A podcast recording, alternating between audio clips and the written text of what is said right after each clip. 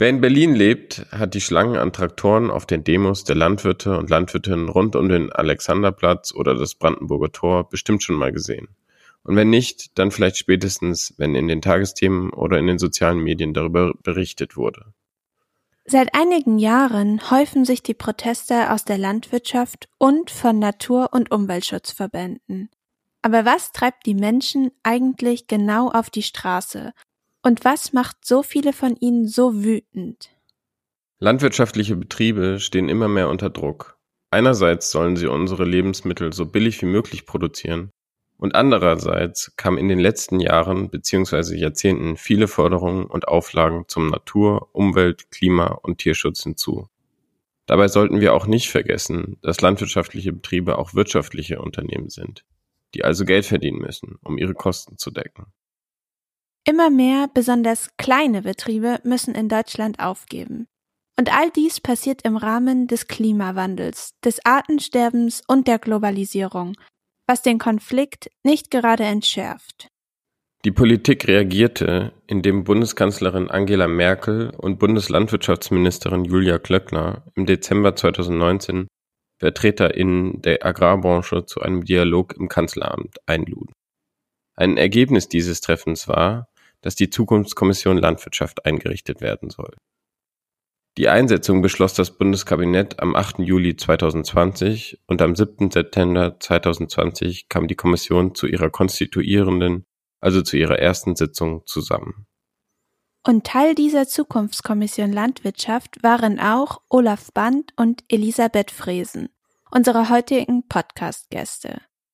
Olaf Band ist Vorsitzender des BUND, des Bund für Umwelt und Naturschutz Deutschland und Elisabeth Fresen ist die Bundesvorsitzende der Arbeitsgemeinschaft Bäuerliche Landwirtschaft e.V. und selbst Landwirtin mit einem Grünlandbetrieb mit Mutterkuhhaltung in Niedersachsen.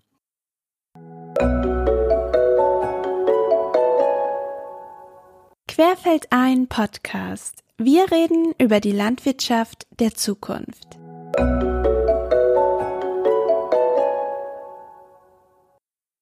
Vielleicht zum Einstieg äh, von euch beiden so eine Stimmung, so ein, so, ein Stimmungsbild. Mit welcher Stimmung oder Ausgangssituation äh, sind Sie denn in dieses Gremium gegangen?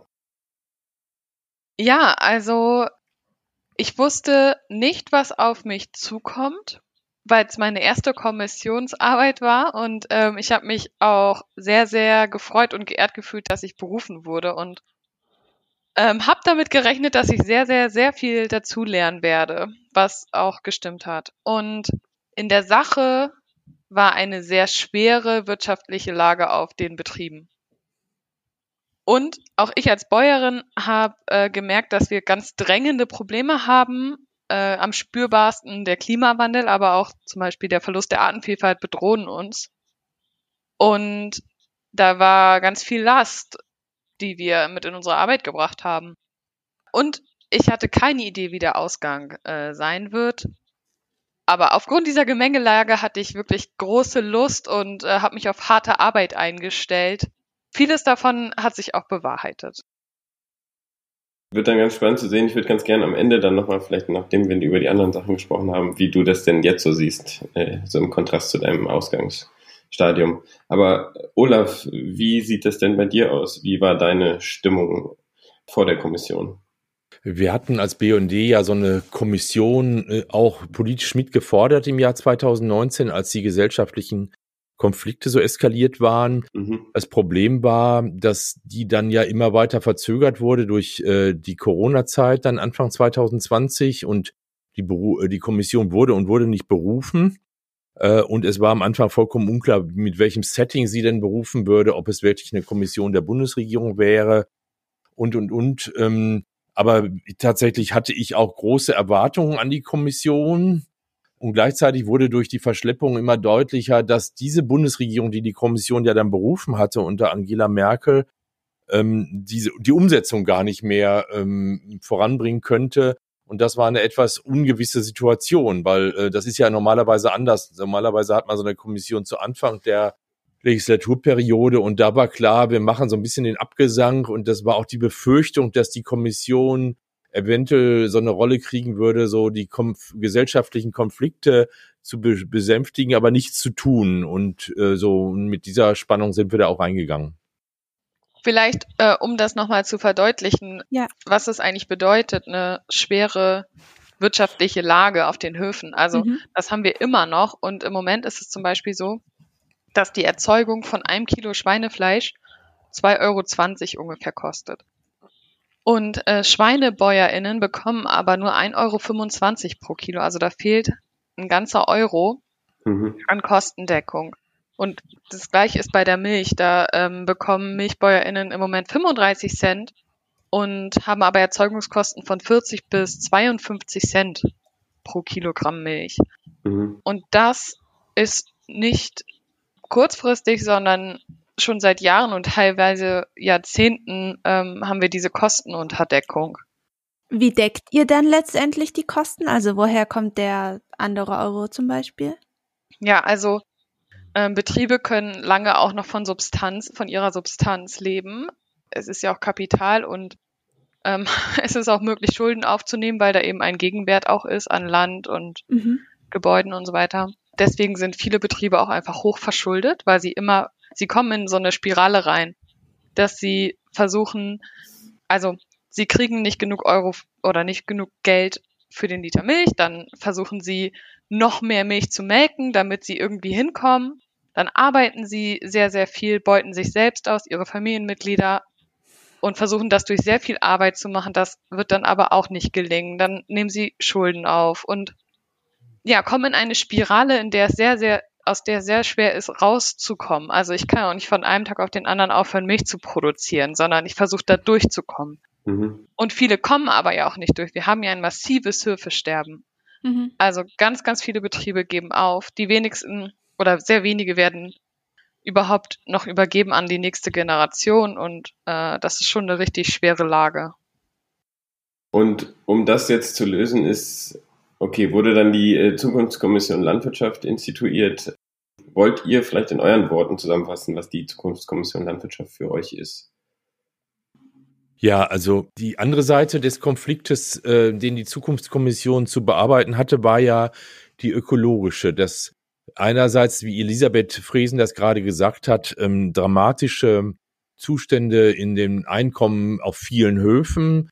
Ähm, das hat, das führt zu diesem Höfesterben. Mhm. Und gleichzeitig erfüll, erfüllt diese Form von Landwirtschaft ja äh, keinerlei sozusagen ökologische Ziele, die in den letzten Jahren aufgesetzt wurden. Wir haben es nicht geschafft, das Artensterben in der Agrarlandschaft zu stoppen was eigentlich schon laut äh, weltweiten Biodiversitätszielen ja schon 2019 mal erreicht sein sollte. Jetzt haben, dann haben wir, wurde es auf 2020 verschoben, das funktioniert nicht. Es, es gelingt nicht, zum Klimaschutz beizutragen in der Landwirtschaft, also im, im Sektor gesamt gerechnet auf die nationale Ebene. Mhm. Die, äh, die Tierschutzstandards sind in Teilen äh, vollkommen unakzeptabel für die Gesellschaft. Ja. Äh, das Grund, hohe Grundwasserverschmutzung und in diesem Mix, dass wir jetzt äh, sozusagen ökologische Ziele, aber auch ökonomische und Zukunftsperspektiven der Bäuerinnen und Bauern nicht erreichen, das war im Prinzip die Aufgabe der äh, Zukunftskommission Landwirtschaft, in diesem Spagat zwischen Ökonomie und Ökologie Vorschläge zu machen, wie denn beides im Einklang zu bringen ist. Äh, und so hat so allgemein und grundsätzlich hat die Bundesregierung ja auch den Einsetzungsbeschluss für diese Zukunftskommission ausformuliert. Also sie hat nicht gesagt, macht für dieses und jenes genaue Problem Vorschlag, sondern insgesamt, wie das miteinander funktionieren kann. Und das war dann ja auch ähm, sozusagen der, der Weg, auf den wir uns begeben haben, äh, nicht sozusagen nur aus der ökologischen Perspektive oder aus der ökonomischen Vorschläge zu machen, sondern etwas, wie das beides gemeinsam zu lösen sei. Und wie setzt sich die Zukunftskommission jetzt zusammen? Also es waren verschiedene VertreterInnen dort. Zum einen die Landwirtschaft, auch mit verschiedenen Verbänden. Dann die Wirtschaft, auch die Lebensmittelwirtschaft und zum Beispiel der Agrarhandel dann war die Wissenschaft dabei und die ähm, Umweltverbände. Ja, vielleicht nochmal vorsichtig, Umweltverbände. Äh, es, äh, es waren ja sowohl klassische Umweltverbände wie BD, Deutsche Naturschutzring, WWF und NABU dabei. aber auch der Deutsche Tierschutzbund als sozusagen exklusiver Tierschutzverband und der Verbraucherzentrale Bundesverband und, und das war ganz wichtig äh, und einmalig in so einer äh, Kommission der Bundesregierung, auch Jugendorganisationen, nämlich als ja. Vertreterin der Jugendumweltorganisation war es die Sprecherin der BND Jugend auf Bundesebene, Vorstandsmitglied und die Katrin Moos als Mitglied des Bundesvorstands der Landjugend. Also das war schon auch eine neue Mischung. Und im Prinzip war es eine Parität zwischen Wissenschaft, klassischer Agrarseite und der Umwelt, Naturschutz, Tierschutz und kritischen Agrarverbänden, wie ich, sage ich mal, die äh, ABL und dem Bund Deutscher Milchviehhalter bezeichnen würde. Und wie wurden die einzelnen Vertreter oder Vertreterinnen genau ausgewählt? Also wer hat gesagt, es sind jetzt die und die Verbände dabei oder die und die Person? Äh, die wurden vom Kanzleramt im Prinzip angesprochen. Äh, die Berufung wurde zwischen Kanzleramt und mindestens den beiden Ministerien, Umweltministerium und Landwirtschaftsministerium abgestimmt. Mhm. Und dann wurden wir irgendwann gefragt, äh, ob wir denn teilnehmen wollen. Und dann gab es bei uns zum Beispiel eine interne Debatte, ob wir unter welchen Bedingungen wir denn da reingehen würden. Weil wir haben gesagt, wir machen nicht jede, jedwede Kommission einfach so mit. Das muss schon ein verlässlicher, glaubwürdiger Prozess sein. Und nachdem klar war, dass es insbesondere, das war so ein zentraler Punkt war, wir wollten nicht mehr in eine Kommission alleine des Bundeslandwirtschaftsministeriums äh, einsteigen, äh, sondern wir wollten dringend, dass es eine unabhängige Kommission der Bund gesamten Bundesregierung gibt. Und das war es ja dann auch so. Der mhm. Einsetzungsbeschluss erfolgte vom Bundeskabinett. Und es gab, das war so eine andere Forderung, auch eine unabhängige Geschäftsstelle beim Landwirtschaftsministerium, aber die sozusagen nicht organisatorisch, inhaltlich nicht in das Landwirtschaftsministerium voll eingegliedert war, sondern tatsächlich eine freie Geschäftsstelle, so habe ich es erlebt, eine sehr vertrauenswürdige Arbeit äh, für die gesamte Kommission da war. Du hattest erwähnt, dass es äh, neu war, dass auch junge Gruppierungen dabei waren. Kannst du das benennen, dass es dadurch, was für Strömungen eventuell dadurch gekommen sind? Anderer Wind, frischer Wind vielleicht? Einerseits sind natürlich äh, jetzt mal per se die beiden Jugendorganisationen als Vertreterin derer, die auch sozusagen Landwirtschaft noch die längste Zeit ihres Lebens miterleben und mitgestalten können. Da war das ja eigentlich logisch. Mhm. Ist aber zum Beispiel damals in der Kohlekommission, in anderen Kommissionen so nicht gemacht worden. Und das hat, glaube ich, ist natürlich sehr stark der Impuls von Fridays for Future gewesen, dass klar war, dass sozusagen äh, Jugend dann ein ganz erhebliches Wort in, im Rahmen Aspekt Generationengerechtigkeit mitzusprechen hat. Und tatsächlich wurden die beiden äh, äh, Vertreterinnen, die Katrin Mus und die Miriam Rapior von der BND Jugend ja dann auch sehr früh gebeten, doch mal so eine Art Zukunftsbild, Vision für die Landwirtschaft der Zukunft ja. zusammen zu erarbeiten.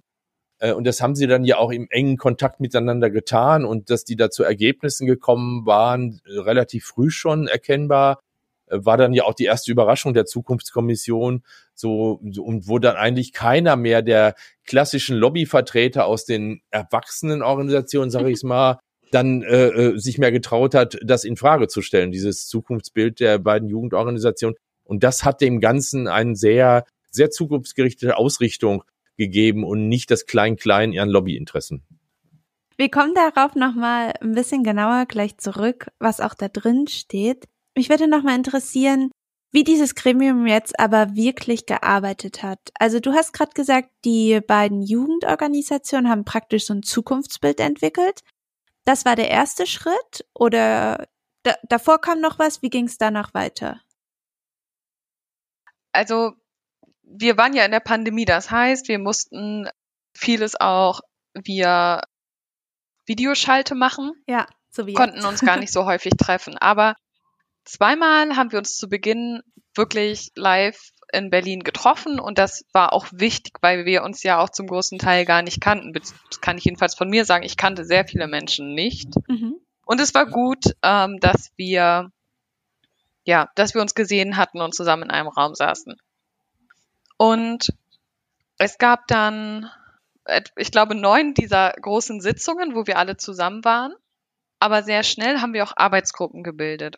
Mhm. Und diese Arbeitsgruppen sind ja direkt ins Arbeiten gekommen und das bedeutete, dass wir wirklich alle bestimmt mindestens einmal pro Woche abends eine Videoschalte hatten in einer kleinen Gruppe, wenn nicht mhm. sogar öfter. Also bei mir gab es Wochen, da hatte ich fast jeden Abend eine ZKL Video schalte, sei es äh, mit AGen oder um das in meinem eigenen Verband abzusprechen, wie unsere Position sein kann.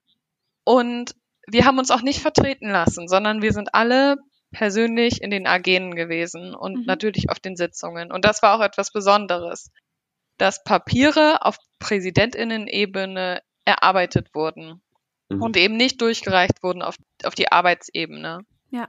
Und ich denke, daraus ist letztendlich auch eine große Verlässlichkeit geworden, weil wir alle so ein Commitment gegeben haben. Es konnte also niemand zurücktreten und sagen, hey, mit meiner Verbandsspitze wäre das nicht vereinbar. Nein, wir sind die Verbandsspitzen. Mhm. Genau, also so war das. Wie war die Arbeitsweise? Es waren viele AGen und viele AG-Sitzungen, in denen wir selbst viel gearbeitet haben. Und ja, ganz am Ende gab es dann noch große Sitzungen, die auch zweitägig waren, wo es dann noch um die harten Fälle ging. Mhm. Was waren so harte Fälle? Die GAP war ein harter Fall, wobei wir die nicht ganz bis ans Ende tragen mussten. Das hatten wir, glaube ich, schon größtenteils vorher eingetütet. Das hatten wir schon so um die Jahreswende ähm, relativ in trockenen Tüchern. Da gab es noch Einzelheiten, die wir klären mussten. Also die GAP da geht es um die Subventionsgelder. Mhm. Okay.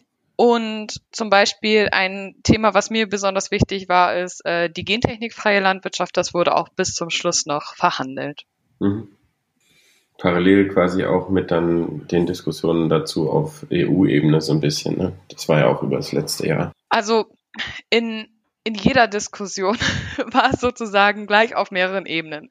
Es ging von, was bedeutet das ähm, für den einzelnen Hof hier in mhm. Deutschland, mhm. aber dann ging es durch so viele Ebenen. Was ist Länderrecht? Was ist äh, deutsche Gesetzgebung? Was ist EU?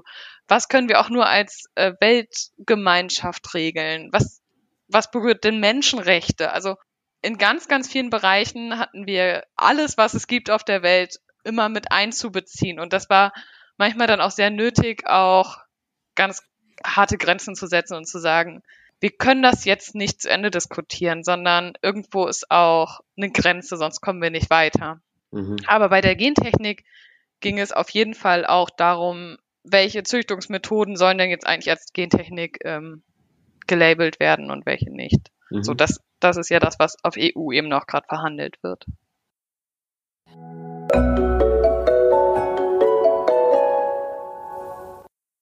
Wie detailliert sind denn grundsätzlich die Empfehlungen, die jetzt in dem Abschlussbericht stehen? Also sind das jetzt wirklich Vorschläge, wo man sagen kann, okay, da kann man praktisch morgen dran arbeiten, die so umzusetzen? Oder wie muss man sich das vorstellen? Was, was steht jetzt in diesem Abschlussbericht?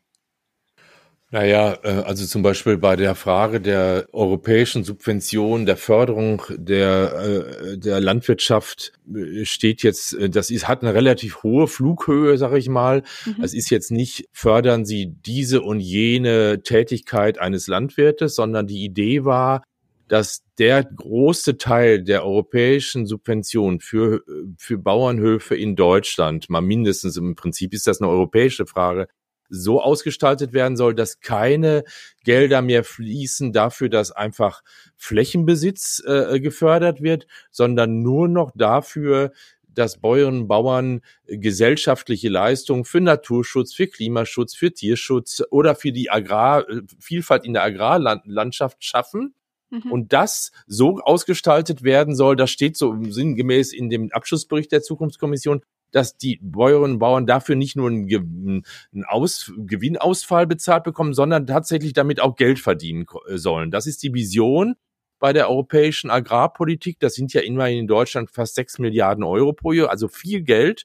Mhm. Und das war natürlich ist ein, ein, starkes Wort. Das haben die Umweltverbände seit Jahrzehnten immer wieder gefordert, dass das sich ändern muss. Und da ist der Durchbruch gelungen, äh, weil auch die Seite des Deutschen Bauernverbandes, der klassischen Landwirtschaft gesehen haben, dass diese Subventionen ansonsten nicht mehr glaubwürdig und dauerhaft verteilt werden können. Das muss man natürlich jetzt im Konkreten machen, nämlich man wird jetzt in der äh, Ausgestaltung dieser Förderbedingungen, für was bekommen denn jetzt Landwirte tatsächlich Geld in den nächsten Jahren, das wird dann wieder in Verordnungen und Gesetze umgesetzt. Ja, also von daher ist es nicht direkt eine Ebene, wo man jetzt Geld für auszahlen könnte, aber es ist ein ein Kernkompromiss, den den Agrarseite und Umweltseite im Kern so mitgetragen haben und man sagen kann, jetzt setzt es nochmal in Konkretes um. Und das ist ganz oft so gewesen. Wir haben zum Beispiel gesagt, es ist richtig, den Einsatz von Pestiziden in Deutschland äh, bis 20, 2030 um 50 Prozent zu verringern und die Toxizität der eingesetzten Mittel deutlich zu verringern. So, und dann haben wir jetzt nicht im ganz Konkreten gesagt, ähm, wie das gehen soll, welche mhm. Mittel eingesetzt werden soll, wofür sie noch eingesetzt werden, sondern als Zielbild haben wir uns darauf geeinigt.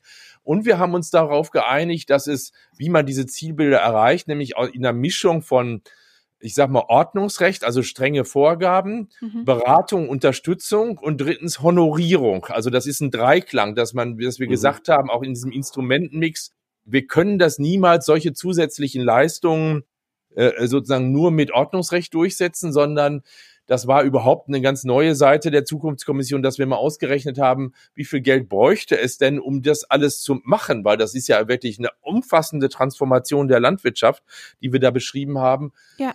Und das ist sozusagen eher die Flughöhe dieses Abschlussberichtes. Mhm. Habt ihr die Zahl im Kopf, wie viel Geld das bräuchte? Sieben bis elf Milliarden Euro.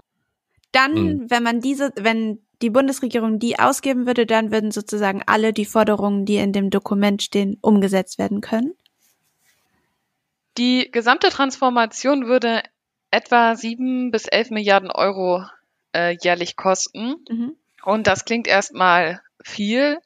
Das ist auch mehr, als bisher für Landwirtschaft ausgegeben wird. Bisher geben wir ungefähr über die Subvention fünf bis sechs Milliarden Euro im Jahr aus. Das heißt, das ist schon mal die Hälfte.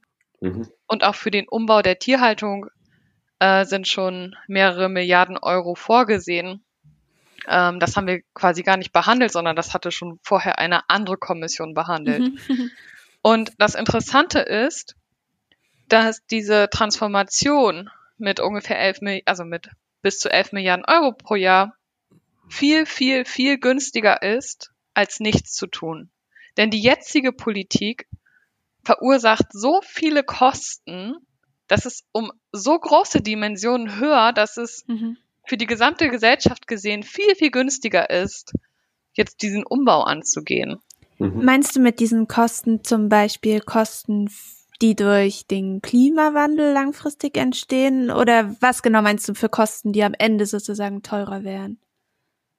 Genau, also im Moment verursacht die Landwirtschaftspolitik große Kosten für die ganze Gesellschaft. Das nennt man dann externalisierte Kosten, also die werden ausgelagert. Ich kaufe ein günstiges Produkt aus der Landwirtschaft und ähm, denke, ah, das ist ja billig, cool.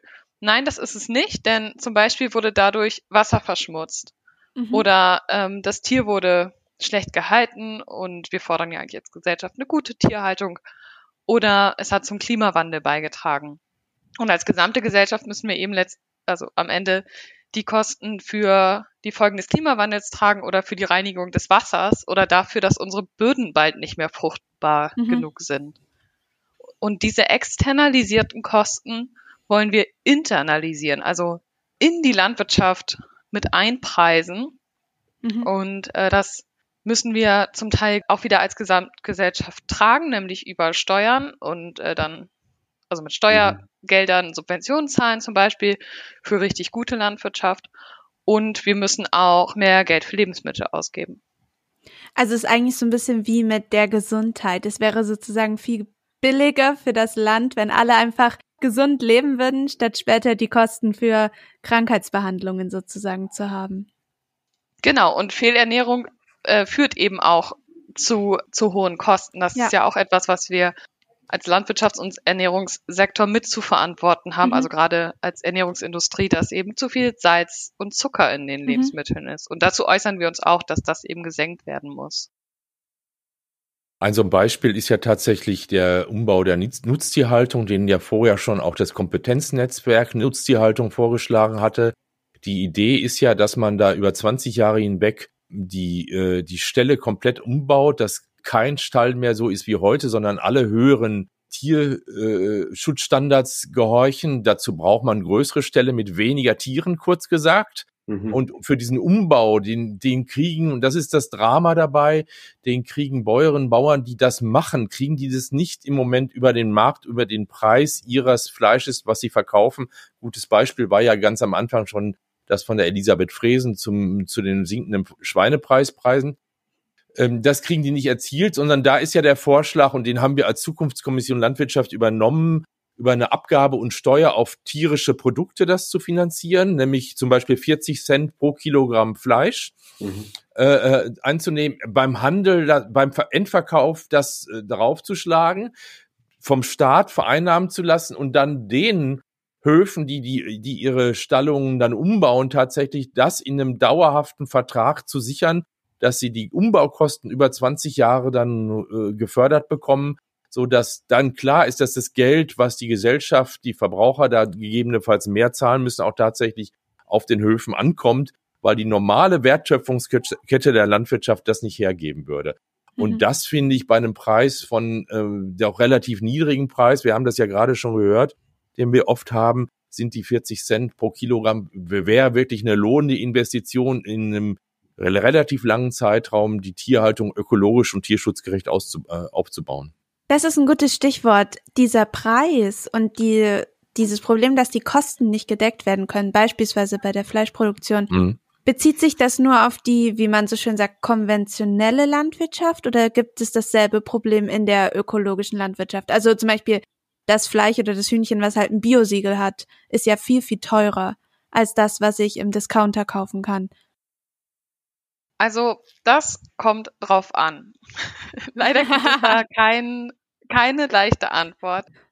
Es ist so, dass wir ähm, zum Beispiel im Milchmarkt war ja. es ganz lange so, dass Bio-MilchbäuerInnen einfach nur einen Aufschlag auf ähm, den Preis bekommen haben. Also sie haben zum Beispiel ein paar Cent mehr pro Kilo Milch bekommen als die konventionellen. Mhm.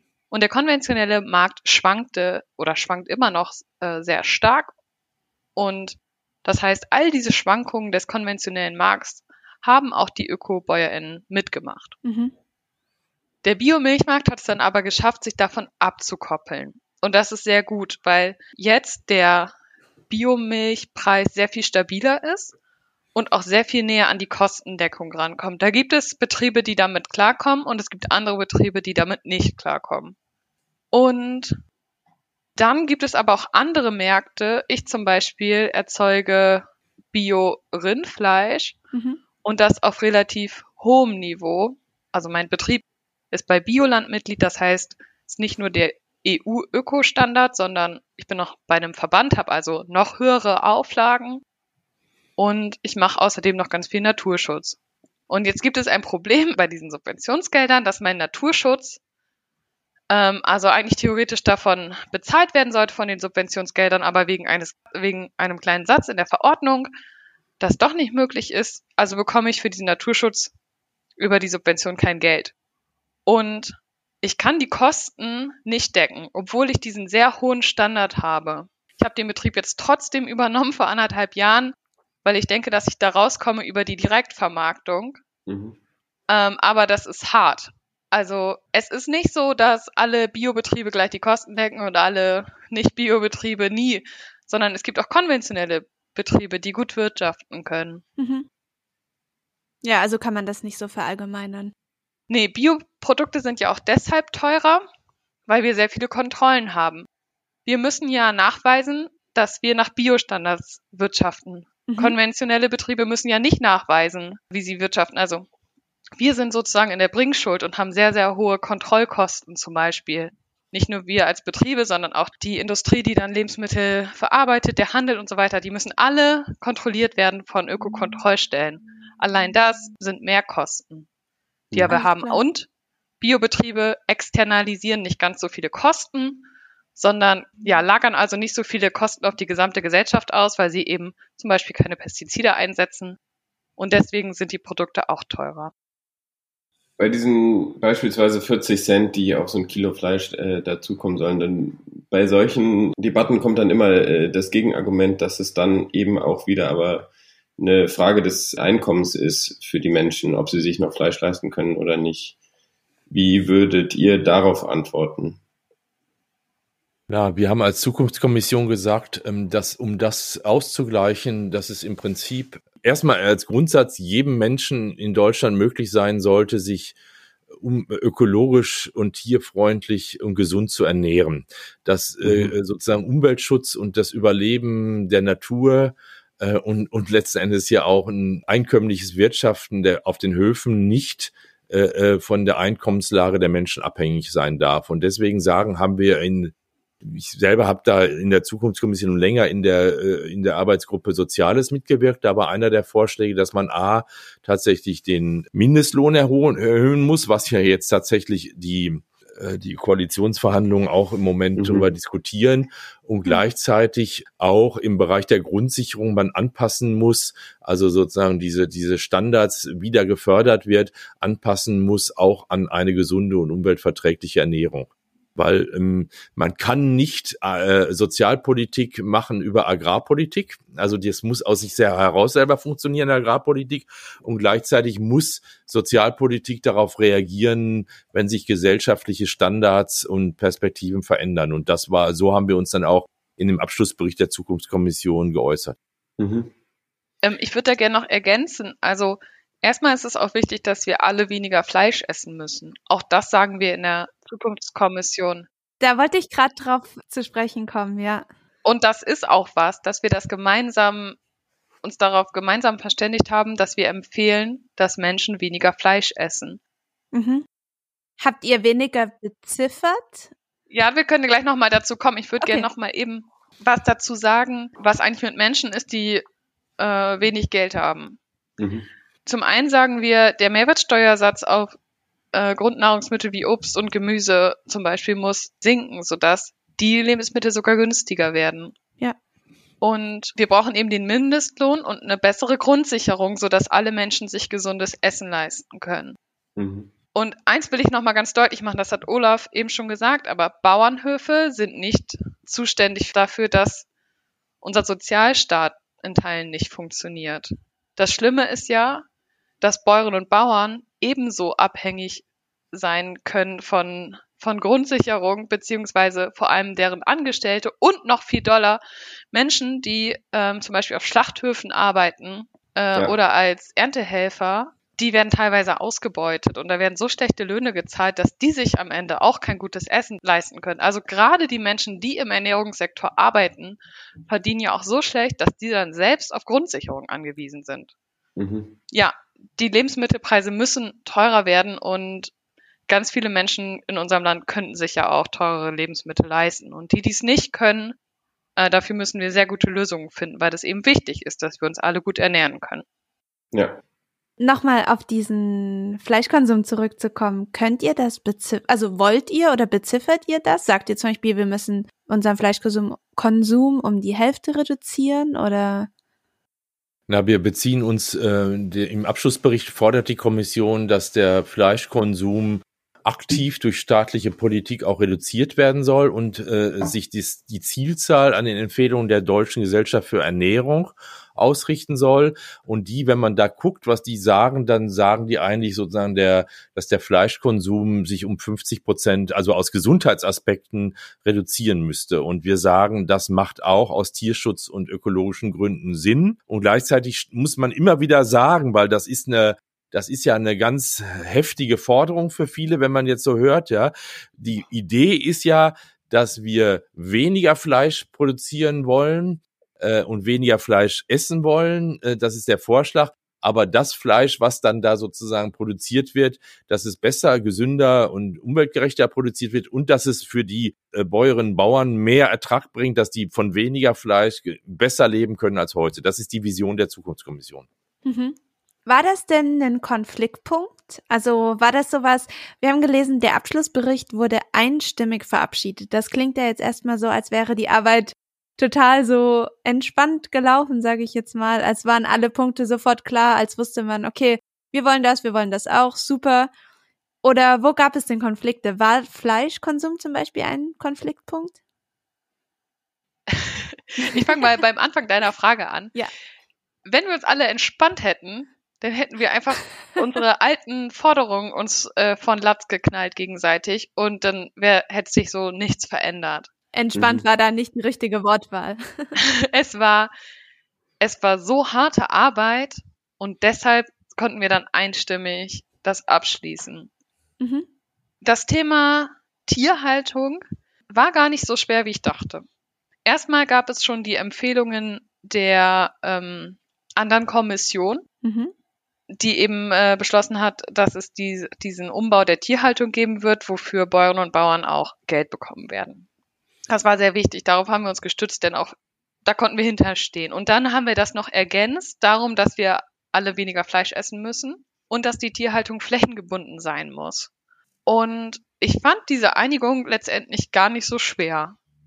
Also ich denke, wir, wir haben sie sehr am Ende getroffen, weil wir das Thema, glaube ich, auch lange vor uns hergeschoben haben, beziehungsweise einfach auch noch ganz viele andere Themen da waren, die ja auch bearbeitet werden mussten. Das Thema kam einfach spät auf unserer Agenda vor. Und da hatten wir auch schon ein Grundvertrauen uns erarbeitet und hatten eine gute Arbeitsweise. Und das hat sicher dazu beigetragen, dass wir dann diese Lösung auch finden konnten. Wenn ich mir diese ganzen Konflikte anhöre, finde ich es unheimlich schwierig und äh, mit den verschiedensten Akteuren mir vorstellen zu können, wie man dann zu einem Kompromiss kommt. Könnt ihr das noch ein bisschen elaborieren oder ist es, es gibt Statements, Statements und am Ende gibt es irgendwo eine Mitte? Es gab ja 160 Seiten Text, mhm. äh, sozusagen, das, und das wurde immer mehr. und es gab im Vorfeld der, äh, der Plenumssitzungen, äh, wenn die ausgeschickt wurden, diese Texte, die ja in den Arbeitsgruppen zum Teil entstanden waren oder zum Teil auch in einem engeren Kreis um den Vorsitzenden herum, die Vorschläge, dann gab es Änderungsanträge. Nämlich äh, Zeile sowieso den und den Änderungsantrag, zum Teil auch pro Zeile mehrere Änderungsanträge. Mhm. Und wir haben einerseits versucht, in den Plenumssitzungen diese Änderungsanträge abzustimmen und kurz zu diskutieren. Und da, wo sie wirklich äh, happig waren, wo wirklich starke Konflikte aufgetreten waren, zum Beispiel beim Umgang mit der mit den neuen Gentechniken, zum Beispiel mit Klimaschutz, Reduktion von äh, CO2-Emissionen in der Landwirtschaft. Gab es mehrere so Beispiele oder insgesamt auch mit Naturschutz in der Fläche, mit der Frage, wie viel Flächen hm, sollten wir aus der Nutzung nehmen, um äh, Artenschutz in der Fläche, in der Agrarlandschaft betreiben zu können. Und da war das dann insbesondere an in der, auf der letzten Sitzung der Kommission, dass wir dazu dann doch nochmal vor Ort in dem Hotel, wo wir waren, Arbeitsgruppen von fünf, sechs Leuten gebildet hatten, die paritätisch wiederum besetzt waren mhm. und dazu, die dann beauftragt waren, findet dafür einen Kompromiss. Eine Lösung, die wir im Endbericht konsensual abstimmen können. Und das ist tatsächlich, und das war wirklich ein Zuhören. Ich weiß, dass ich zum Thema neue Gentechnik dann tatsächlich uns noch mal anderthalb Stunden überlegt haben, können wir nicht zu einer anderen Formulierung kommen? Wir wünschen uns das. Dann haben wir gehört, was aus der aus Perspektive der Gegenseite sozusagen mögliche Spielräume, Verhandlungsräume waren und dann dann sind genau diese Kompromisslösungen dabei entstanden. Zum Teil haben wir das noch rückgekoppelt, auch in unsere Verbände. Also ich habe zwischendurch auch immer wieder in dem BUND, das ist ja ein sehr breiter föderaler Verband mit unseren äh, äh, Landwirtschaftsexperten, telefoniert oder gemailt und so sind dann diese Kompromisse ausgehandelt worden und das ist dadurch entstanden, dass wir in diesen kleinen Arbeitsgruppen ein sehr dialogisches Miteinander aufgebaut hatten in den Monaten vorher. Ich habe das Gefühl, dass wir in manchen, bei manchen Themen Kompromisse erarbeitet haben, jedenfalls so wie ich Kompromisse verstehe, nämlich dass alle sich irgendwie ein bisschen bewegen müssen und das für alle nicht so optimale Lösungen sind, aber irgendwie mhm. eine tragbare Lösung. Das könnte ich für die Gentechnik so sagen, da hätte ich mir viel mehr gewünscht, also noch viel klarer äh, gegen Gentechnik, aber mhm. so wie es jetzt ist, bin ich damit auch zufrieden und kann das tragen und verteidigen in meinem mhm. eigenen Verband. Es gibt aber auch Themen, da haben wir keinen Kompromiss gefunden, sondern eine richtig gute Lösung. Weil es ganz, also es gibt Themen, zum Beispiel die flächengebundene Tierhaltung. Kannst du kurz sagen, was flächengebundene Tierhaltung bedeutet? Also flächengebundene Tierhaltung bedeutet, die Tierzahl ist angepasst an die Fläche des Betriebes. Das bedeutet dann ganz praktisch, dass ich die Tiere, die ich halte, auch selbst füttern kann. Und mhm eben kein Futter zukaufen muss, beziehungsweise nicht ganz so viel. Manche Arten von Futter muss man immer zukaufen, zum Beispiel Mineralfutter. Oder es ist auch legitim, äh, zum Beispiel vielleicht Kraftfutter aus der Region auch zuzukaufen. Mhm. Es ist aber aus vielerlei Gründen sehr sinnvoll, zum Beispiel Kühe mit dem Gras vom eigenen Betrieb zu füttern. Entweder fressen sie Gras auf der Weide, was total gut ist, mhm. und im Winter dann zum Beispiel Heu und Silage, also konserviertes ähm, Gras. Und dann kann ich im Laufe des Jahres wieder den Mist, den ich, den die Tiere hinterlassen, wieder auf den Flächen ausbringen oder zum Beispiel auch auf meinen Acker fahren. Und dann entsteht so ein Kreislauf. Und das ist eben total gut, weil ich zum Beispiel allein CO2 durch den ganzen Transport, der wegfällt, einspare, aber auch, weil wenn Tiere auf der Weide sind und gerade Kühe oder Schafe oder Ziegen auf der Weide sind, dann leben im Kuhfladen ganz, ganz viele Insekten. Also 200 bis 300 Gramm Insektenmasse pro Kuhfladen äh, sind da auf jeder Weide. Und dieser Kuhfladen, der kommt halt nur dadurch, dass Weidehaltung da ist. Das ist dann wieder die Lebensgrundlage für Vögel. Und äh, durch die Beweidung ist auch, kann man sich ja vorstellen, dass die Fläche ganz ungleich aussieht. Also die Kühe lassen mal was stehen, zum Beispiel da, wo schon Kuhfladen liegt, da fressen sie ja das Gras nicht mehr. Dann entstehen da so Geilstellen, also Stellen, wo das Gras dann sehr hoch wächst, da können dann wieder Tiere Schutz suchen, da blüht dann auch mal was. Also das macht total viel Sinn, die Tierhaltung an die Fläche zu binden. Mhm. Das heißt dann flächengebundene Tierhaltung. Johann oder ich? Du oder ich? Ich. ähm, ich würde nämlich gerne nochmal detaillierter reingehen. Fallen euch noch Themen ein, wo ihr sagt, das war richtig, richtig schwer, eine Lösung oder einen Kompromiss zu finden? Oder ein anderes Thema wiederum, wo praktisch kaum Diskussion notwendig war, weil alle irgendwie sofort oder zumindest sehr schnell ja das Gleiche wollten? Vielleicht habt ihr da so ein, zwei Beispiele? Ein so Beispiel ist ähm, der Umgang mit der Grundwasserbelastung durch Nitrat ähm, mhm. aus der Tierhaltung. Da, das ist ja auch schon zu Anfang der Kommission ein großes Thema gewesen durch die Düngeverordnung und die Vorgaben der Europäischen Kommission, wo die gesagt haben, Deutschland verletzt äh, ständig die Vorgaben für den Grundwasserschutz in der Landwirtschaft durch die Intensivtierhaltung. Ähm, durch, ähm, das ist ja dann auch bekannt geworden, dass in ganz großen Teilen Deutschlands das Grundwasser zu stark mit Nitrat belastet ist. Mhm. Und da haben wir gesagt, da muss jetzt mehr passieren, ähm, da, das geht so nicht weiter, weil tatsächlich, man muss ja sagen, eigentlich sind diese Vorgaben zum besseren Schutz des Grundwassers schon 20 Jahre alt. Die europäische Wasserrahmenrichtlinie gilt seit 2000, äh, seit dem Jahr 2000 und einfach passi da passiert zu wenig. Es wird mhm. zum Teil eher schlimmer. Und da war unsere Erwartung, dass da jetzt auch ein klarer Vorschlag kommt der, der Zukunftskommission, was jetzt passieren soll. Da war es dann aber so, dass gleichzeitig ja durch den Druck der Europäischen Union im Jahr 2019 erst die Düngeverordnung novelliert war mit diesen strikten Vorgaben in roten Gebieten, wo das Grundwasser verstärkt belastet ist mit Nitrat, tatsächlich äh, deutliche Abschläge von der Düngung vorzunehmen. Und da haben die Landwirtschaftsvertreter gesagt, wir können nicht, wo die Bauern genau damit gerade erst anfangen und wo das passiert, jetzt schon wieder gemeinsam sagen, jetzt muss die nächste Maßnahme sofort kommen. Und das war doch ein sehr starkes Diskutieren miteinander, weil wir darüber unzufrieden waren. So ähnliche Sachen hatten wir im Klimaschutz, dass gesagt wurde, auch da müssten wir jetzt irgendwie schneller dahin kommen, zum Beispiel Moorböden stillzulegen, um ähm, äh, aus trockengelegten äh, Moorböden die CO2-Emissionen schneller zu reduzieren. Und das ist aber gar nicht so einfach, weil das, das sind ja zum Teil, die sind ja alle bewirtschaftet, ja, an, der Stelle. Und da haben wir gesagt, okay, wir gucken jetzt erstmal äh, bei, den, bei der Nitratbelastung des Grundwassers, was die Europäische Union dazu sagt, wie, wie die bisherigen Bemühungen, ob die sich auswirken. Und wenn das klar ist, dass, dass, dass die bisherigen Maßnahmen, die durch die Vorgaben der EU, Europäischen Kommission äh, umgesetzt wurden, noch nicht helfen, dann muss man vielleicht in zwei Jahren nochmal daran und dann nochmal deutlichere Maßnahmen vollziehen. Und das war dann so ein an der Stelle ähm, eine Art Kompromiss, äh, äh, wo wir gesagt haben, okay, das, dann muss man jetzt mal sehen, ob das hilft. Das ist ein so ein Beispiel. Übrigens auch für das ähm, Problem gibt die flächengebundene Tierhaltung eine Lösung. Weil das jetzige Problem ist ja, wir importieren total viele Nährstoffe nach Deutschland, weil Nutztiere zum Beispiel mit Soja aus Übersee gefüttert werden, was ja teilweise oder zum großen Teil in Ökosystemen angebaut oder in zerstörten ehemaligen Ökosystemen angebaut wird, wie Savannen und Regenwäldern. Dann holen wir dieses Soja und das enthält total viel Stickstoff. Deswegen holen wir das, weil es so viel Stickstoff enthält. Und Stickstoff ist das Problem in unserem Grundwasser.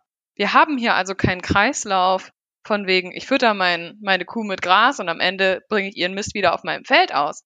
Nein, wir kaufen saugroße Mengen an Futtermitteln, die hier nicht angebaut werden und bringen dann diese Nährstoffe, die eigentlich total wertvoll sind, ähm, irgendwie auf Flächen aus und das hat solche Ausmaße erreicht, dass diese Gülle auch zur Belastung wird. Also das ist kein wertvoller Dünger mehr auf, auf manchen Betrieben, sondern eine Belastung. So, wo soll ich hin mit meiner Gülle? Und auch da bietet die flächengebundene Tierhaltung Lösungen für dieses Problem, weil wir dann keine Futtermittel mehr importieren, sondern alles im Betriebskreislauf ist.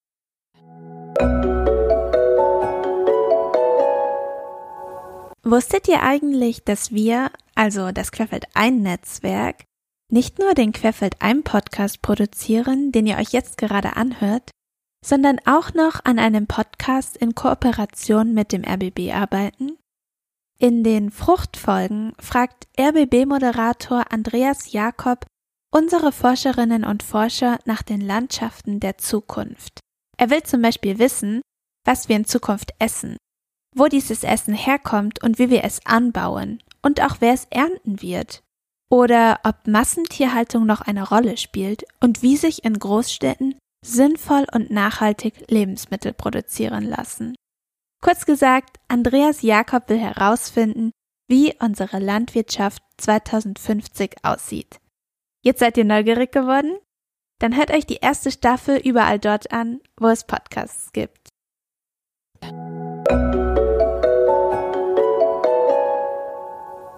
Du hast jetzt schon mehrfach was äh, zur flächengebundenen Tierhaltung gesagt. Ähm, wir haben über eine Fülle von Themen gesprochen. Welche Themenkomplexe sind denn für euch beide so Herzensthemen, wo ihr auch vielleicht schon vor der Kommission immer dran gearbeitet habt? Na, für uns ist es tatsächlich äh, auch der, äh, der Artenschutz, weil wir, das war ja jetzt auch in der letzten Legislaturperiode da, die, die große Debatte um Insektenschutz in der Agrarlandschaft. Mhm. Im Vorfeld der Kommission gab es ja schon dieses Insektenschutzpaket der Bundesregierung, also eine Gesetzes- und Verordnungssammlung, die entstehen sollte, um Insekten besser zu schützen, nicht nur im, im Bereich Agrar, sondern insgesamt auch im Siedlungswesen, über Beleuchtungsfragen und so weiter. Und da war deutlich, dass das alles sehr, sehr, sehr langsam geht. Ähm, und deswegen war das ganz zentral, dass die Zukunftskommission, dass es da auch einen Kompromiss gab, dass es nicht nur wie das ja zuletzt dann äh, jetzt noch unter der letzten Bundesregierung äh, 2021 im Sommer beschlossen wurde, dass es in Naturschutzgebieten, dass der Einsatz von Pflanzenschutzmitteln deutlich reduziert bis komplett verboten wird. Ähm, das sind nämlich nur 0,2 Prozent der landwirtschaftlichen Fläche in Deutschland. Eigentlich hätten, hätte man ja angenommen, dass da sowieso schon keine Pestizide ausgebracht werden dürfen. Das war aber gar nicht so. Äh, und das ist ja jetzt im ersten Schritt gelungen. Aber um tatsächlich in der Fläche das Insektensterben äh, zu verhindern, braucht es eben äh, auch eine flächendeckende Reduktion der Pflanzenschutzmittel. Und das war so ein Punkt, den wir vorher bearbeitet haben und den wir jetzt wiederum da hat die, äh, die Kommission, die Zukunftskommission ja gesagt, jawohl, wir richten uns aus an der Strategie der Europäischen Kommission, dass eben die Pflanzenschutzmittel bis 2030 halbiert werden sollen und die Toxizität reduziert werden soll. Und das unterstützen wir als Zukunftskommission. Und jetzt ist ja die Debatte im Rahmen des Koalitionsvertrags, ob es denn unter dieser neuen jetzt entstehenden Bundesregierung eine Vereinbarung gibt, das auch tatsächlich in, in Recht und Gesetz dann umzusetzen, dass tatsächlich Pflanzenschutzmittel flächendeckend reduziert werden. Das ist ein so ein, ein so ein Kampf, den wir führen. Und der andere, da will ich nochmal hinweisen, das war eine Debatte um diese ganzen schönen Zukunftsbilder, die wir ja hier be beschrieben haben das war eine große Sorge, dass wenn wir aus der landwirtschaftlichen Seite, wenn wir die ökologischen und Tierschutzauflagen für die Produktion in der Landwirtschaft in Deutschland so erhöhen, und selbst wenn wir dafür äh, eine Honorierung ausgeben, dass Bäuerinnen und Bauern in Deutschland das tatsächlich so machen können, hat man ja das Problem, dass ruckzuck durch äh, äh, Sozial- und Ökodumping, nämlich durch Importe von außer, mindestens außerhalb der EU, diese Standards wieder unterlaufen werden können. Nämlich, äh, man kann ja in der Ukraine oder in Südamerika oder selbst im Süden Europas äh, äh, auch solche Standards, äh, auch Öko-Lebensmittel erheblich billiger trotzdem produzieren.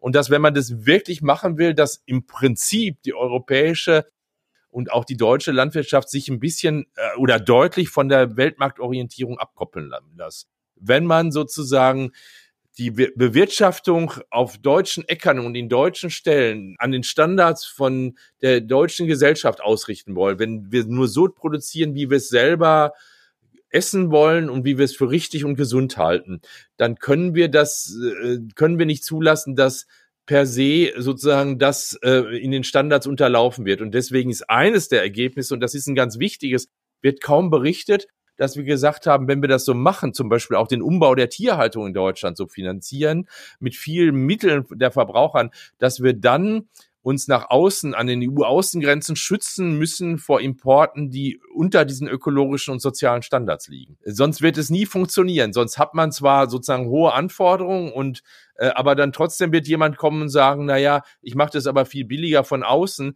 und dann wandert wieder landwirtschaftliche Produktion nach außen ab und das war ein Bekenntnis zu einer zukunftsfähigen, nachhaltigen landwirtschaftlichen Produktion in Deutschland und nicht irgendwo außerhalb. Und das war einerseits ein ganz wichtiges, ich glaube auch eine ganz wichtige vertrauensbildende Maßnahme, dass wir auch als Umwelt-Naturschutzverbände gesagt haben, wir wollen nicht nur irgendwie äh, äh, hohe Standards, sondern wir wollen auch dass gerade die deutsche Landwirtschaft äh, auch in der Lage ist, diese hohen Standards in Deutschland zu erfüllen und dass sie nicht vom Markt verdrängt wird. Das war eines der ganz wichtigen Kompromisslinien und oder auch der gemeinsamen Haltung, weswegen sozusagen es da auch eine sehr starke Gemeinsamkeit gab zwischen Umweltverbänden und Deutschen Bauernverband. Ja, also mein, mein größtes Herzensanliegen ist natürlich, also ist, dass ich Bäuerin bin. Und ich bin Bäuerin geworden und habe diesen Hof übernommen, weil ich Landwirtschaft als Querschnittsthema sehe, in dem ich selbst aktiv etwas tun kann für Umwelt, Naturschutz, Klimaschutz, Artenschutz und damit im besten Fall Geld verdienen kann. Das finde ich spannend und das ist auch ja, warum ich, ähm, warum ich als Bäuerin arbeite. Und das habe ich auch versucht in die ähm, Kommission mit einzubringen. Dazu braucht es aus meiner Sicht erstmal Bauernhöfe. Das steht zum Glück ganz, ganz stark im Jugendbild, was den Anfang unseres Berichtes bildet. Im Jugendbild steht, wir brauchen viele Betriebe. Und im besten Falle sollte die Anzahl der Betriebe steigen. Auf jeden Fall sollte sie nicht weiter sinken. Für mich gibt es eben gute Lösungen, wo ich als Bäuerin richtig gesunde und leckere Lebensmittel produzieren kann, die auch gut sind für Umwelt, Klima, Tiere und für mich als Bäuerin, womit ich dann auch Geld verdienen kann. Und um diese guten Lösungen flächendeckend sozusagen zu etablieren, brauchen wir eine ganz, ganz andere Agrarpolitik. Die Agrarpolitik verhindert das im Moment. Und deswegen ist für mich ein Schlüssel die sogenannte GAP, also die Subventionsgelder. Das ist ein so starkes Instrument, weil wir als Bäuerinnen und Bauern leider, oder wir sind abhängig von den Subventionsgeldern, denn im Schnitt machen sie fast die Hälfte des Einkommens aus. Das heißt, was die EU bestimmt oder was Deutschland im Rahmen der EU bestimmt, das mache ich auch, weil ich dann dafür Geld bekomme.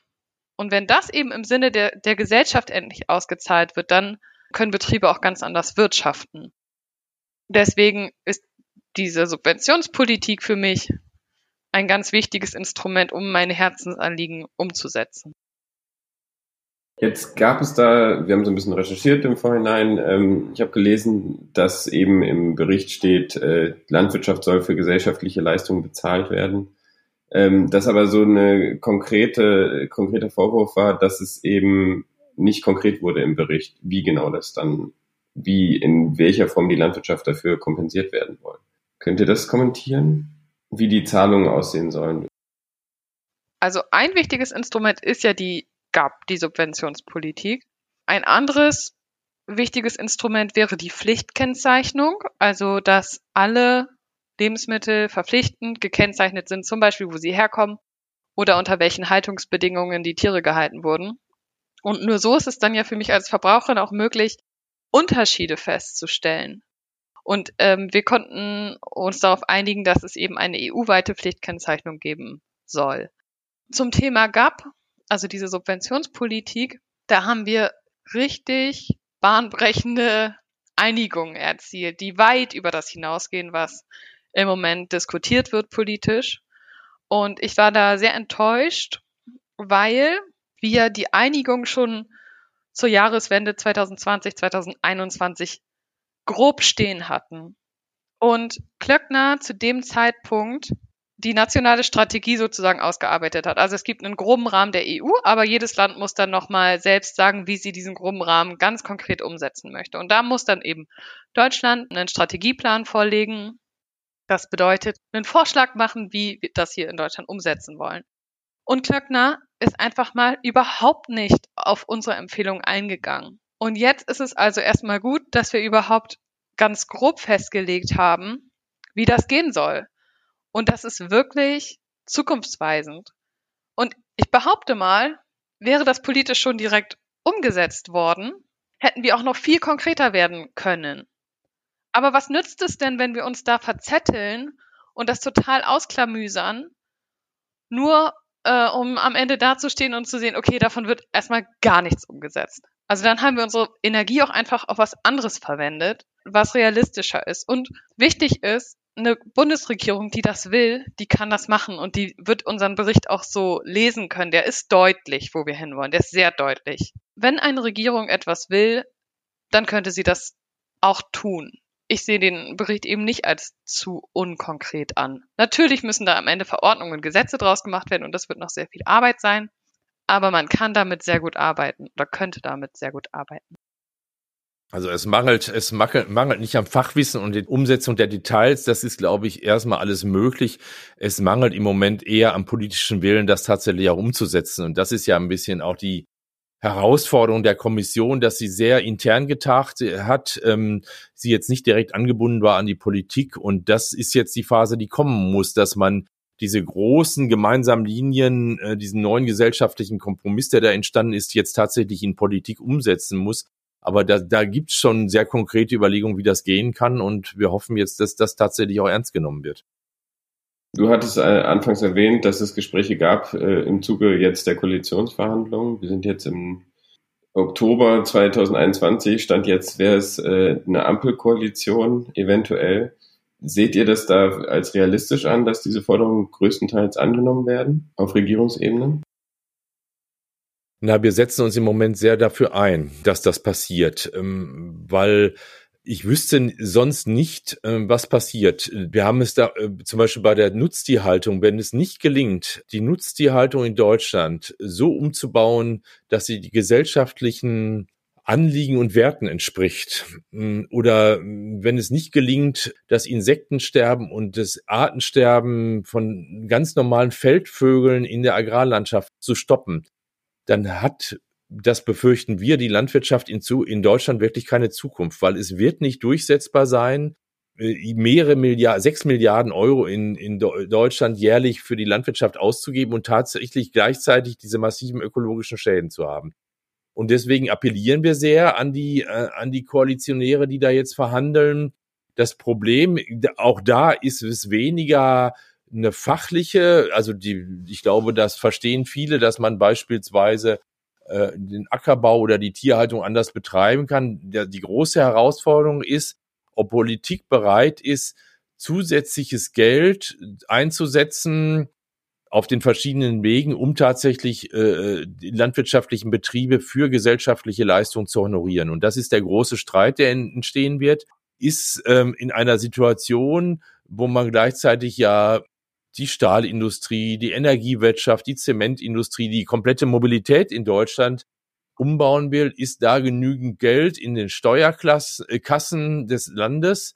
Oder ist, äh, schafft man es durch so eine äh, Fleischabgabe an den Supermarktkassen Geld einzusammeln für gesundes und umweltgerechtes Fla Landwirtschaft? Äh, und gibt es dazu Bereitschaft, das auch zu verteidigen? Ich sehe die Bereitschaft jetzt bei einzelnen Parteien und ich sehe manchmal auch viel Zögern oder eine generelle Verneinung der Rolle des Staates äh, für sowas überhaupt zu sorgen. Da gibt es ja bei der FDP zum Beispiel die Vorstellung, dass das alles die, die Märkte regeln sollten.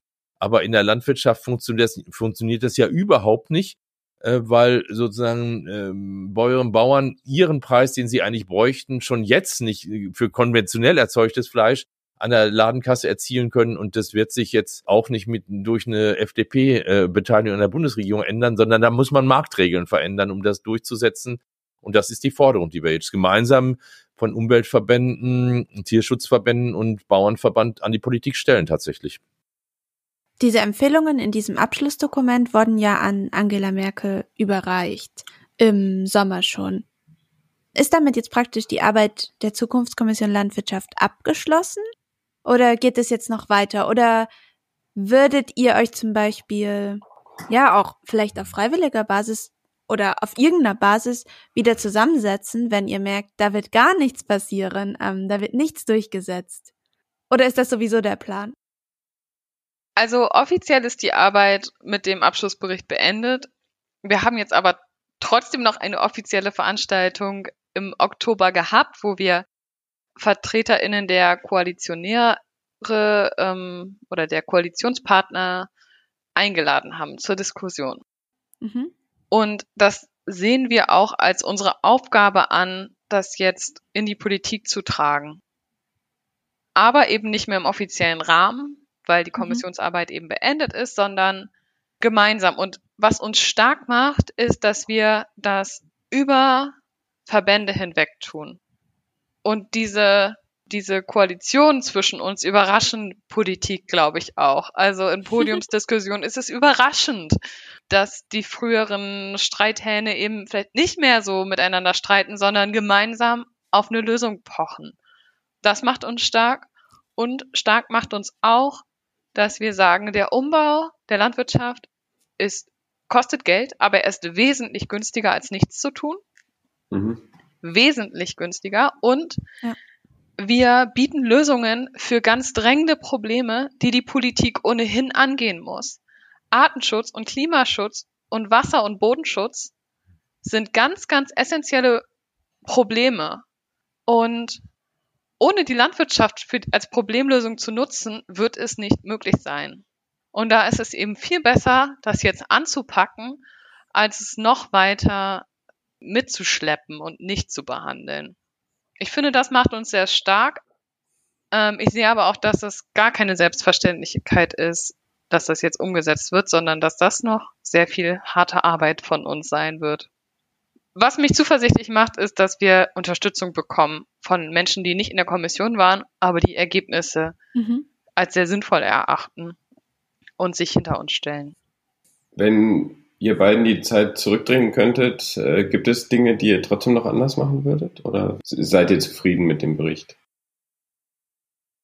Ich würde mir wünschen, also wenn ich das jetzt nochmal noch mal machen würde, dann würde ich versuchen, in der Zeit der Kommissionsarbeit doch irgendwie einen engeren Draht zur Politik aufzubauen. Weil mhm. ich glaube, so ganz losgelöst das war ja bei der, äh, bei der Kommission für den Kohleausstieg war das ja so. Da gab es zwischendurch schon engeren Kontakt. Und die Situation jetzt, ähm, dass das sozusagen alles sozusagen äh, relativ politikfern diskutiert wurde und sich die Ministerien kaum eingebracht haben und auch die Oppositionsparteien ja nicht, hat jetzt zur Folge, dass wir sozusagen die Ergebnisse und den Geist, diesen neuen Geist, den wir da entwickelt haben, jetzt erst mühsam in die Politik tragen müssen. Und das wäre, glaube ich, gut, das äh, sozusagen bei einer anderen Kommission noch anders zu machen. Man kann Politik da nicht reintragen, weil dann hat man sonst dieselben Streitdebatten, die man sonst hat, aber in irgendeiner Weise einen besseren Austausch, dass das nicht so vom Himmel fällt, so eine Kommission äh, und die Ergebnisse, das wäre, glaube ich, nochmal was anderes. Naja, und dann ist es vielleicht, wäre es auch gut gewesen, andere gesellschaftlichen Gruppen noch mal stärker mit reinzunehmen zum Beispiel die gesamte Ent Perspektive der Entwicklungszusammenarbeit, was bedeutet unser äh, landwirtschaftliches System, unser Ernährungssystem in Europa für Länder des globalen Südens. Das fehlte weitgehend. Wir haben das ansatzweise da äh, reingebracht. Es fehlten die Gewerkschaften, es fehlten die Kirchen als wichtige gesellschaftliche Akteure und das hätte ich mir schon gewünscht, dass die dabei gewesen wären, weil sie hätten da, glaube ich, nochmal auch, sie wären ein wichtiger Riemen gewesen, um auch sozusagen diese Ergebnisse auch in die Gesellschaft rein zu vermitteln oder auch an manchen Stellen deutlicher Position beziehen zu können. Mhm. War das nicht gewollt, dass diese Gruppen dabei waren oder? Offensichtlich nicht. Ähm, das war offensichtlich, die hatten äh, zum Teil auch nachgefragt, aber die Bundesregierung wollte das wollte eine relativ kleine Kommission haben mhm. von 30 Beteiligten. Und das ist ja immer so ein Abwägen, wie groß macht man so einen Prozess und ja, ist er dann eigentlich noch beherrschbar? Äh, zum Teil kann ich das verstehen, zum Teil ist es aber angesichts des gesellschaftlichen Streits, wäre es, glaube ich, gar nicht schlecht gewesen, weil das ist jetzt nicht nur eine Fachveranstaltung gewesen, es war ja ein tiefgreifender gesellschaftlicher Dialog und wenn der hätte noch ein bisschen wirksamer aufgebaut werden können, oder man müsste im Prinzip jetzt, und das ist, das steht aber auch im Abschlussbericht, man müsste diese Ergebnisse, die jetzt auf Bundesebene ja sozusagen erarbeitet wurden, man muss die jetzt eigentlich auf die Landes- und regionale Ebene bringen. Wir haben es ja in den letzten vergangenen Jahren schon gehabt, äh, in Bayern, Baden-Württemberg, äh, Niedersachsen nach gewonnenen Volksbegehren für Artenvielfalt, dass mhm. auch, auch dort so runde Tische aufgebaut wurden. Und im Prinzip braucht man solche kooperativen äh, Konzepte und äh, zwischen Umwelt- und Agrarseite jetzt auch in der Umsetzung der Zukunftskommission äh, und das kann jetzt aber auch tatsächlich auch noch erfolgen, wo man guckt, na, wie kriegen wir denn sozusagen auch in äh, im, auf der lokalen Ebene, auf der regionalen Ebene tatsächlich solche, solche kooperativen Modelle nicht als einzelne Muster, Pilotprojekte, sondern wie kriegt man denn den Naturschutz in der Fläche in einem kooperativen Zusammenarbeit zwischen Landwirtschaft und Naturschützern? Und das wäre mal eine Perspektive, äh, die, glaube ich, noch viel schneller gesellschaftliches Bewusstsein verändern würden, aber auch ganz viel beitragen könnte für den konkreten Arten- und Umweltschutz in der Fläche. Elisabeth, was könnte für dich anders sein, anders gemacht werden, rückblickend? Ja, ähm, ich finde solche Fragen sehr schwer, weil ich immer denke, alle Menschen machen eigentlich, versuchen immer ihr Bestes zu geben. Äh, so. Und das haben wir sicherlich auch getan. Ich habe ich habe schon, ich habe dafür auch gekämpft, dass wir die Politik immer wieder mit reinholen und in die Verantwortung drängen. Wie ich das gerade schon bei der GAP, also bei der Subventionspolitik als Beispiel gesagt habe. Ich, ich habe verlangt, dass unsere Zwischenergebnisse schon Politik werden. Und also das war sehr deprimierend. Von daher würde ich mir auch wünschen, dass unsere Ergebnisse und Zwischenergebnisse viel stärker an die Politik gekoppelt worden wären, dass die Politik mehr mit eingebunden worden wäre. Aber vielleicht wäre die Arbeit dann auch eine ganz andere gewesen. Vielleicht wären die Ergebnisse da, dann auch andere gewesen. Das gleiche gilt für andere AkteurInnen. Da habe ich auch das Gefühl, das lag sehr stark an den Personen, die da drin waren, weniger an den Verbänden. Und ja, ich denke, es hätte wieder was anderes gegeben. Mir fällt es aber schwer, das jetzt rückblickend zu sagen, ja, hätten wir dieses und jenes anders gemacht, dann wäre es jetzt so und so anders gekommen. Ja. Wir müssen jetzt das Beste draus machen. Was ich aber als anstrengend und auch ein Stück weit enttäuschend finde, ist, dass es eben nur Empfehlungen sind und wir jetzt wirklich noch richtig hart weiterarbeiten müssen, dass das umgesetzt wird. Und ein Stück weit fühlt es sich so an, als wenn die Arbeit jetzt erst beginnen würde, weil wir nicht mehr Struktur haben, wir haben nicht mehr den Rahmen, wir müssen uns selbst organisieren. Und auch das wird jetzt noch von uns verlangt, obwohl ich zum Beispiel noch andere das im Ehrenamt getan haben, müssen wir jetzt noch mehr Ehrenamt einsetzen, um das politisch ähm, durchzusetzen. Und das empfinde ich schon auch ja, als sehr anstrengend und in Teilen deprimierend, aber sehr häufig auch beflügelnd, wenn es dann mal wieder ein paar Schritte vorangeht und irgendwie sich gut anfühlt und man merkt, ah, das hat was bewirkt und das bewirkt etwas. Da schließt sich vielleicht auch der Kreis zu unserer Anfangsfrage nochmal so ein bisschen. Also, ihr wurdet von der Bundesregierung berufen, um Vorschläge zu machen. Es gab aber von Anfang an keine Verpflichtung von Seiten der Bundesregierung, dass es auch durchgesetzt wird, sozusagen. Genau, es, wir sollten Empfehlungen erarbeiten. Ja. Okay, und jetzt liegt es an der neuen Bundesregierung, diese umzusetzen. Das Interessante ist ja, dass sich Politik sehr viele Jahre auf den Moderationsposten zurückgezogen hat. Also 16 Jahre Landwirtschaftsministerium in Unionshand ähm, haben bewirkt, dass wirklich ein Stillstand teilweise passiert ist und sich nichts verändert hat. Beziehungsweise eher zum Schlechteren. Das Höfesterben, Klimawandel, Artensterben sind ja alle richtig krass vorangegangen.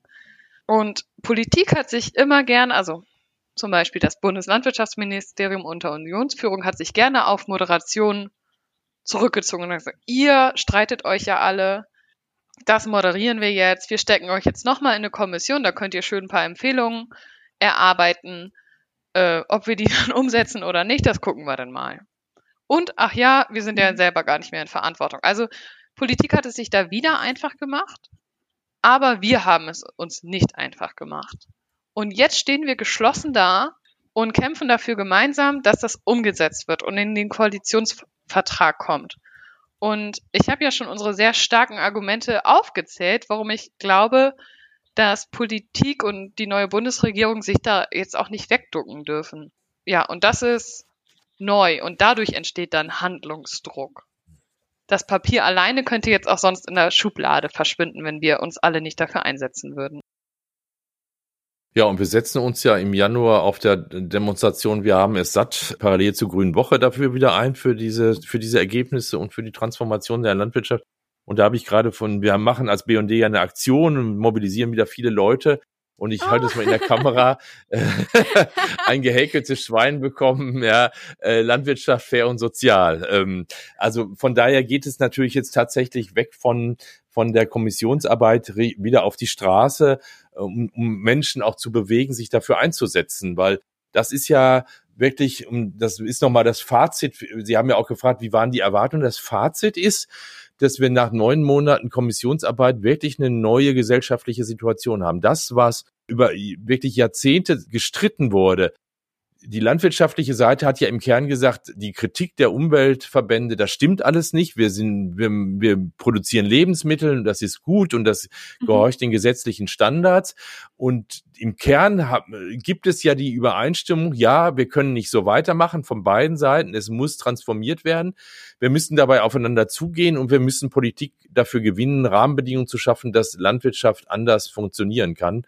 Und das ist wirklich was vollkommen Neues und ich glaube auch, dass wir damit ein Pfand haben und eine Kraft, die wir jetzt in die Koalitionsverhandlungen, aber auch in die gesellschaftliche Debatte der nächsten vier Jahre bringen werden, dass ich sehr sicher bin, dass wir, dass sich die, also auch, dass wir damit Erfolg haben werden. Ich glaube nicht, dass äh, einem solchen Konsens in der Gesellschaft von Landnutzern und Schützerinnen, dass Politik da lange widerstehen kann. Also da bin ich, äh, bin ich einfach sehr optimistisch durch diese Ergebnisse, äh, die nicht nur Papier sind, sondern die ja auch in einem Kooperationsbewusstsein in dem Dialog zwischen uns und dem Bauernverband, der Deutschen Landwirtschaftsgesellschaft, der Landjugend und vielen anderen, den Landfrauen, die beim, bei mir auch in der Arbeitsgruppe waren, da ist was Neues entstanden. Und damit können wir, glaube ich, in den nächsten Jahren gesellschaftsverändernd positiv für Landwirtschaft und Naturschutz wirken. Vielleicht gibt es irgendwann die Chance, dass wir uns wiederhören, um darüber zu sprechen, wo die Entwicklungen stehen. Das fände ich super spannend.